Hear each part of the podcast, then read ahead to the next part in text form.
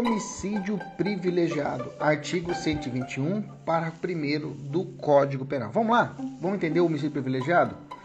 O homicídio privilegiado vem assim. Se alguém te pergunta, me dê um exemplo de homicídio simples. Você fala homicídio privilegiado. A pena vai ser de 6 a 20 anos. Como se dá o homicídio privilegiado? O artigo 121, parágrafo 1, vai tratando do homicídio privilegiado da seguinte forma: se o agente comete o crime impelido por motivo de irrelevante valor social ou moral, ou sob o domínio de violenta emoção, logo em seguida a justa provocação da vítima. Ou, ou, ou né, vítima, ou juiz, o juiz pode reduzir a pena de 1 a 6, de 1 sexto a 1 terço, ok? O juiz pode reduzir a pena de 1 sexto a 1 terço. Bacana? Primeira pergunta: qual é a natureza jurídica do homicídio privilegiado? Qual é a natureza jurídica? É uma causa de diminuição da pena, incidindo na terceira fase da dosimetria da pena, quando o juiz vai fazer a conta. Ele está fazendo a conta lá para poder determinar a sentença do, do, do, culpado. Ele vai passar pela terceira fase. Na terceira fase é ele vai incidir as causas de diminuição da pena ou as causas de aumento da pena. Interessante que nessa fase o juiz pode ficar com, pode determinar a pena abaixo do mínimo legal ou pode subir a pena acima do limite máximo da pena em abstrato. Ok? Como se tiver uma causa de aumento de pena. Mas se tiver um homicídio privilegiado, por exemplo, ele pode reduzir a pena de um sexto a um, um terço. O privilégio pode ser comunicado em situação de concurso de pessoas? O que está perguntando assim? Duas pessoas cometeram um homicídio. A pergunta é: um pode, se um comete o crime impelido por motivo de violenta, é, impelido por sob domínio de violenta emoção, logo em seguida a injusta provocação da vítima. O sujeito acabou de estuprar a sua filha, menor de idade de 3 anos, o vizinho. Ela está sangrando, ele olha para o sujeito, ele, só que a pessoa não tem coragem de matar, não consegue matar. Ele olha, aí um primo dele fala assim: Primo, eu mato ele para você. Me dê dois mil reais que eu mato ele. Pronto, fez um contrato. Beleza? Tranquilo? Mas por ele ter matado, contratado, a pergunta é: esse o, o, o, o primo autorizou, mate, mate, ok? Pela teoria restritiva, vai ser um partícipe. Se for a teoria do, do domínio do fato, ele vai ser o autor intelectual do crime. Nesse caso, essa condição dele passa para o primo dele, o primo dele vai responder de forma privilegiada. Seguinte, todas as três hipóteses do privilégio, tá? Que vamos estudar agora, tem natureza subjetiva, pois dizem respeito à motivação da gente não dizem respeito ao fato criminoso, mas sim à vontade do agente. Se são subjetivas, elas não se comunicam no concurso de pessoas. Ok? Não se comunica, salvo quando elementares do tipo. Isso que fala o artigo 30 do Código Penal. As características subjetivas não se comunicam no concurso de pessoas.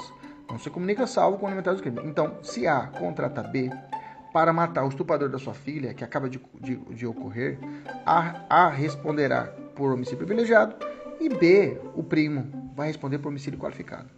Ok?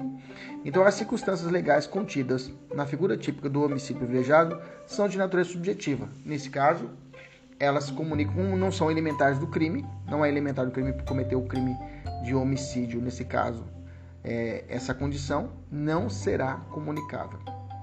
Provado privilégio, o juiz pode ou deve diminuir a pena. Porque se você ler o artigo 121, tá lá. O juiz pode reduzir a pena de um sexto a um terço. Pode, é uma faculdade, um poder discricionário.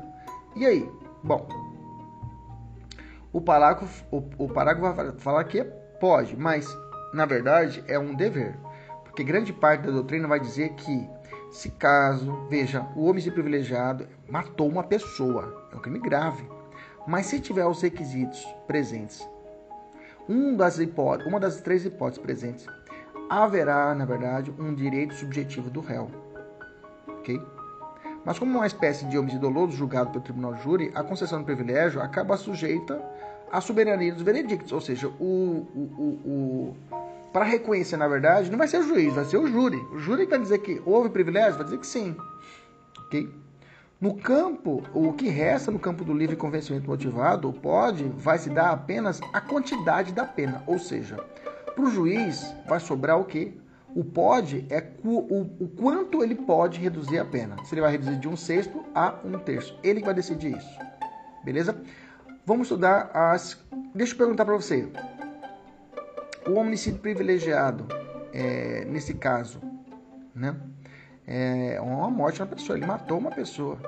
Nesse caso, se ele for reincidente, ele perde o privilégio? Não não tem nenhuma condição quanto a isso. O cara pode ser triplamente, já cometeu vários crimes, várias passagens, mas ele pode, ele pode receber o benefício. O cara é um traficante nato, vários crimes cometidos, uma, uma, uma lista de crimes cometidos de reincidência gigantesca, mas para esse crime, se ele matou o estuprador da filha dele, ele pode alegar o homicídio privilegiado no júri. Se o júri reconhecer, ele poderá ter o benefício de reconhecer a diminuição da pena, independente dos seus antecedentes. Cuidado com isso, tá? E quais são as circunstâncias que levam, então, ao reconhecimento do privilégio? Primeira, motivo de relevante valor social. O que é isso, professor? Motivo de relevante valor social? É aquele que diz respeito a um interesse da coletividade. É relacionado às pessoas em geral. Por exemplo, ele vai matar o traidor da pátria ele descobre um, um, serial killer, o vizinho dele é serial killer, ele vai lá e mata. Ele fala: Olha, gente, eu matei o cara porque o cara é o matador da, do bairro. Todo mundo sabe que o cara é tranqueiro aqui no bairro. Eu fui lá e, e fiz o serviço sujo. Vai fazer um bem para a população. Macete. É claro, nenhuma morte, nenhuma morte pode, pode ser, é, vai trazer bem à sociedade, à humanidade. Bem que na verdade tem alguns que não vale a pequeno ruído, né?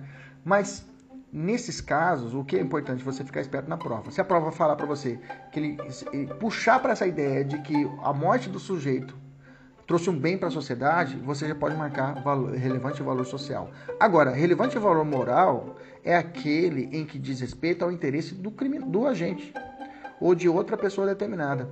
Aqui se prende a sentimentos pessoais.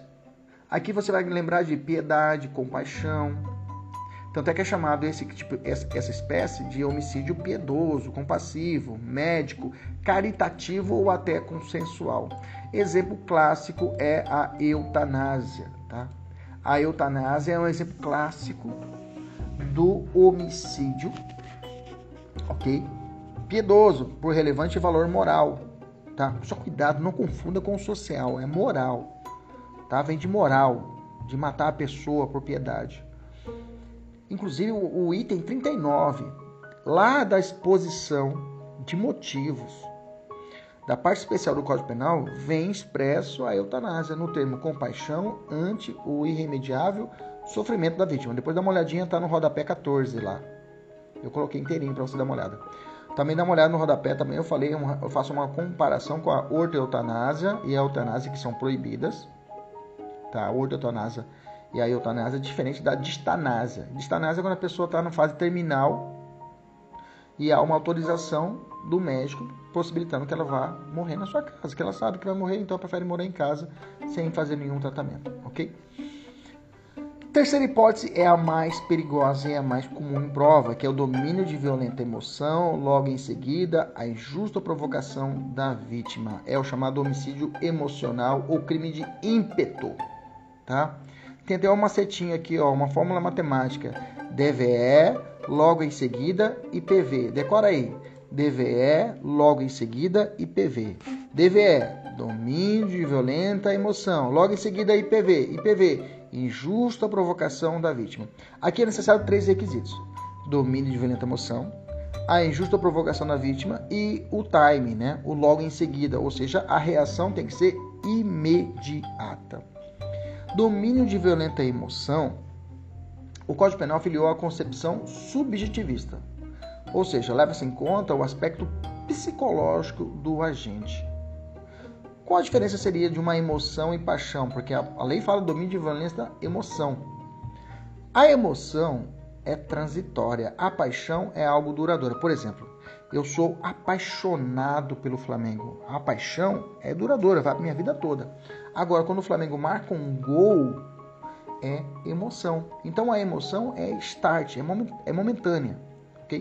Que lindo exemplo que eu dei agora, né? Homicídio sob domínio violento é paixão tem privilégio? Não, tá? Não é compatível, como acabei de falar para vocês. É, a emoção e a paixão excluem imputabilidade? Isso nós estudamos na nossa última aula, né? Não, tá? O que pode levar é uma diminuição da pena, tá? Mas a emoção e paixão não exclui a imputabilidade. Vamos voltar. Primeiro requisito, domínio de violenta emoção. Segundo requisito, injusta provocação da vítima. Provocação não precisa nem ser criminosa e não necessita ser direcionada ao, ao, ao agente. Pode ser para um terceiro ou até uma coisa. O cara tá passeando na rua, o cachorro solta da guia, o seu cachorrinho, seu, seu cachorro de estimação, vai em direção do sujeito, o sujeito dá um chute no meio do seu cachorro, mas no meio do seu cachorro, e deixa ele paraplégico. Ou o cachorro morre. Você é policial, toca uma pistola. Tem gente que tem, o cachorro vale mais do que gente, algumas pessoas. O que, que faz? Dá um tiro na cara do sujeito, professor. Eu falo isso na sala, professor dá um tiro na, sala, na cara do sujeito. Agora, nesses dias eu contei a história para aluno, é, os alunos na sala, né? Que minha mãe tem, tem uma kitnet, aluga uma kitnet lá. E aí tá o pessoal na frente da kitnet tomando cerveja e fumando narguilé, mas isso antes da pandemia. Né? E aí chegou o sujeito, o sujeito mandou todo mundo com o carro, mandou todo mundo entrar para dentro de casa, levou todos os bens da casa e o cachorro da família, que era um Lulu da Pomerânia, ou aquele shih alemão, né? aquele cachorrinho lindo. Né? E aí depois encontraram o carro queimado, levaram o carro, depois levaram o carro e, e o cachorro queimado também. Eles mataram queimado o cachorro, queimaram o cachorro. Eu sei que deve estar tá falando agora, judiação, né? Mentira, gente, queimou o cachorro não, viu? Mas eu queria ver a cara de vocês, né? Porque normalmente você fala, matou, se ah, matou a pessoa, ah, beleza, matou o cachorro. Não, professor, matou o cachorro. A pessoa às vezes tem mais dó do cachorro do que de gente, mas tudo bem. Foi só pra gente ficar esperto, só pra gente dar aquela risada. Vamos voltar aqui, injusta provocação da vítima. Provocar não, provocação não precisa ser criminosa e não necessita nem ser direcionado a gente, ok? Cachorro, depois acharam o cachorro e devolveu pro dono, viu, gente? Deu, foi, foi um final feliz, tá? Exemplo: dar risada com desprezo, ofensa à honra, piadas de mau gosto, flagrante de adultério, injúria real, tudo isso são exemplos de prova que eu estou trazendo para vocês, dessa injusta provocação da vítima, tá? A vítima humilha o filho do agente na presença dele, chuta o cachorro de estimação, passa a mão nos seios da esposa, tudo isso é considerado injusta provocação, isso é colhido da jurisprudência e de provas. Depois vem a terceira etapa que é o logo em seguida. A reação tem que ser imediata. Não dá, a lei não admite um hiato temporal, ela não coloca um hiato temporal fixo, uma hora, duas horas depois da agressão. Ela, a, lei, a lei fala logo em seguida. Logo em seguida, enquanto aquele ímpeto, aquela energia ali está ainda, digamos assim, Normalmente, a questão para poder tirar o privilégio dessa forma, ela fala que o cara sofreu a justa provocação, ok? E ficou uma semana depois e achou a pessoa e atirou nela. Nesse caso, não tem privilégio. Nesse caso, não tem privilégio, ok? Beleza? Vamos continuar. Então, é, a parte da doutrina entende que é possível que o lapso entre a injusta agressão e a sua ciência percorra um tempo maior. Isso aqui é interessante. Por exemplo, a, a filha do, do, a filha é estuprada. Só que ela, ela foi para casa da mãe dela e ficou seis meses lá, pais são separados. Isso é um case que gerou até uma questão no Ministério Público. E a criança ficou seis meses longe da cidade, para lá, ficou na casa da mãe e voltou. Depois que essa criança voltou, o pai percebeu que ela voltou de uma forma diferente, forma estranha, para lá, para lá. E aí ela falou que ele começou a perguntar para que foi acontecer, o que foi acontecer. E nisso ela não falou nada ia voltar, passou seis meses e ela, as férias do meio do ano, ia voltar para casa da mãe. Ela já falou, ah, não quero ir para casa da minha mãe. Para... E nisso, quando ela estava comentando com, com o pai, chegou o padastro e a mãe para poder pegar a criança. E a criança revelou, olha, da outra vez que eu fui, o meu padastro, ele me violentou. Nesse exato momento, o cara abriu a porta. O que, que o pai fez? Pegou um revólver e atirou e matou o padastro. E alegou que o privilégio, o privilégio foi reconhecido Veja, o fato criminoso ocorreu, a injusta agressão ocorreu um tempo anterior.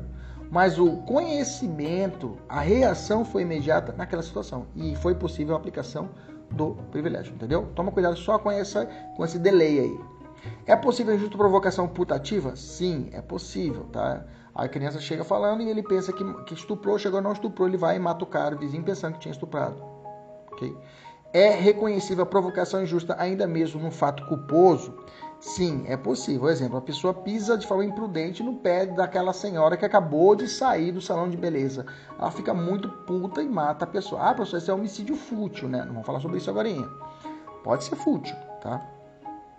Mais exemplo que eu tenho para te dar agora. Se o ato injusto, e se o ato foi injusto, e não injusta provocação, ato injusto é diferente de injusta provocação da vítima. Foi é, da vítima for uma agressão atual ou iminente. A vítima do agente poderá caracterizar outro título? Sim, nesse caso é legítima defesa. Falou de agressão atual iminente, estou falando aqui de legítima defesa. Qual a diferença? Qual a diferença do homicídio privilegiado para a atenuante genérica do artigo 3 letra C, do artigo 3 não, artigo 65. Artigo 65 do Código Penal. Vamos lá, artigo 65. Eu tenho uma, fiz uma tabelinha aqui, né? No homicídio privilegiado, o privilégio, o privilégio somente é aplicado no homicídio doloso. Lá nessa atenuante genérica, é aplicável para qualquer crime. Aqui no, no, homicídio privilegiado, o privilégio reclama o domínio de violenta emoção, DVE. Lá na atenuante genérica é exigido o quê? Influência, olha a diferença. Influência de violenta emoção. Aqui no privilegiado é injusto a provocação da vítima, IPV. Lá, ato injusto da vítima. Aqui, reação imediata, lá, qualquer momento. Beleza? Havendo privilégio, exclui-se a atenuante genérica. Se acontecer o privilégio, excluir a atenuante. Não vai ter dois benefícios. Vai ter só o privilégio, não ganha a atenuante genérica. Ok? Professor, me dá um exemplo de uma atenuante genérica. Por exemplo, lembra que eu falei que o cara chutou o seu cachorro e o cara vai e mata a pessoa? Imaginamos que ele está chutando uma outra, um, o cachorro de uma outra pessoa. E o cara sensibiliza com isso e parte para do sujeito e agride. E mata o sujeito. Nesse caso, não vai ter privilégio. Mas ele poderá alegar que atenuante genérica. Beleza? Tranquilo? Essa modalidade de privilégio é compatível com a berracto ictus, erro na execução? Claro. Quero matar o vizinho, atiro e acerto outra pessoa que estava passando na rua. O que vai valer é o que? A minha o ânimos, a minha vontade. Quem você queria matar? Eu queria matar o cara que estuprou minha filha. Eu acabei acertando outro sujeito. Nesse caso, a berracto ictus. E eu vou ganhar o que? O privilégio nesse caso. Beleza? É possível a tentativa do privilégio? É possível. Sim, é possível. Uma tentativa, né? de uma forma privilegiada. Tentativa de uma forma privilegiada é possível, tranquilamente. Ele vai tentar matar o sujeito que estuprou sua filha, ele vai tentar matar. E alguém segura. Tentativa de homicídio na forma privilegiada. O privilégio é compatível com o dolo eventual? É compatível. É o caso do filho maior de idade, depois de ser humilhado de forma injusta pelo pai, começa a agredi-lo em situação de descontrole, assumindo nesse caso o resultado morte. Nesse caso é possível o privilégio uma forma dolosa, de forma eventual. É possível o homicídio privilegiado qualificado, ou seja, homicídio híbrido? O que, que, é isso? É o estuprador, vou te dar o exemplo do estuprador que é mais fácil. O estuprador vai matar o, o, o, o, pai que quer matar o estuprador da filha. Ele pega, em vez de dar um tiro na cara do sujeito, ele vai e taca fogo, ateia fogo no cara e mata o cara queimado. Veja, o homicídio agora já é qualificado. A pena passa de 12 a 30. A pergunta é: mesmo assim, pode ser reduzida? A resposta é sim. Tá? Alguns autores defendiam que era impossível o entendimento que restou superado. O privilégio sempre é subjetivo. As qualificadoras podem ser subjetivas ou objetivas. É possível homicídio híbrido quando a qualificadora tem natureza objetiva. Ou seja, meios e modo de execução. ok? Logicamente, o privilégio é incompatível com qualificadoras subjetivas. Nós vamos aprender isso. Então grava. Só se a qualificadora for o quê? Objetiva emprego de fogo, emboscada, tortura, meio cruel, insidioso, perigo comum, bacana? Veneno. Todos esses aí, se o cara cometeu impelido por motivo de relevante valor social ou domínio violento da emoção logo em seguida injusta provocação da vítima, poderá receber o benefício e ter a pena atenuada. Quesitos no júri. As teses de defesa antecedem a acusação. O privilégio é votado antes das qualificadoras. Perfeito. Se reconhecido o privilégio, o juiz não pode votar as qualificadoras subjetivas, ficam prejudicadas. Bacana. Maravilha. Homicídio privilegiado qualificado. Homicídio híbrido. Ele é hediondo? Porque matar alguém queimado é hediondo. Mas homicídio simples só se for naquele, naquele modus operandi de grupo de extermínio. E aí? A resposta é que o privilégio não é hediondo, tá? Mas o qualificado é. Nesse caso, eu tenho duas correntes. O entendimento majoritário é que não é hediondo, tá bom? Não é hediondo. Então, inclusive, isso é utilizado inclusive, pela banca CESP, tá? Segundo entendimento, o entendimento minoritário, que é crime hediondo, tá? Tese utilizada mais pelo MP de São Paulo. Nas provas do MP de São Paulo foi utilizada essa tese, tá? Beleza? Então tem posicionamentos ainda aí é, conflitantes entre si. Okay? Se você tiver uma linha delegado de polícia, polícia, a gente vai entender o que é hediondo. Okay? Se for uma questão subjetiva. É possível perdão judicial no, se for defensoria, lado contrário, não é hediondo, óbvio, né? É possível o perdão judicial no homicídio privilegiado? Não, o perdão só é possível nos casos de homicídio culposo, tá? Perdão judicial, só homicídio culposo. Cuidado, não mistura as coisas. Quais fatores que o juiz deve, deverá levar em conta para o estabelecimento do quanto? Bom, como que ele vai estabelecer? Porque só isso que só para o juiz singular estabelecer o quanto, né? Nesse caso, o juiz deverá levar em consideração é, a, a espécie de valor moral ou social e, na última hipótese, o homicídio emocional, a intensidade da emoção e o grau da injusta provocação da vítima, beleza? Para que o juiz possa fazer essa dosimetria. Bacana? Tranquilo? Beleza? Finalizamos qualquer dia. Nos, continue nos seguindo aí para a gente poder falar sobre homicídio qualificado. Um abraço, até mais, tchau, tchau.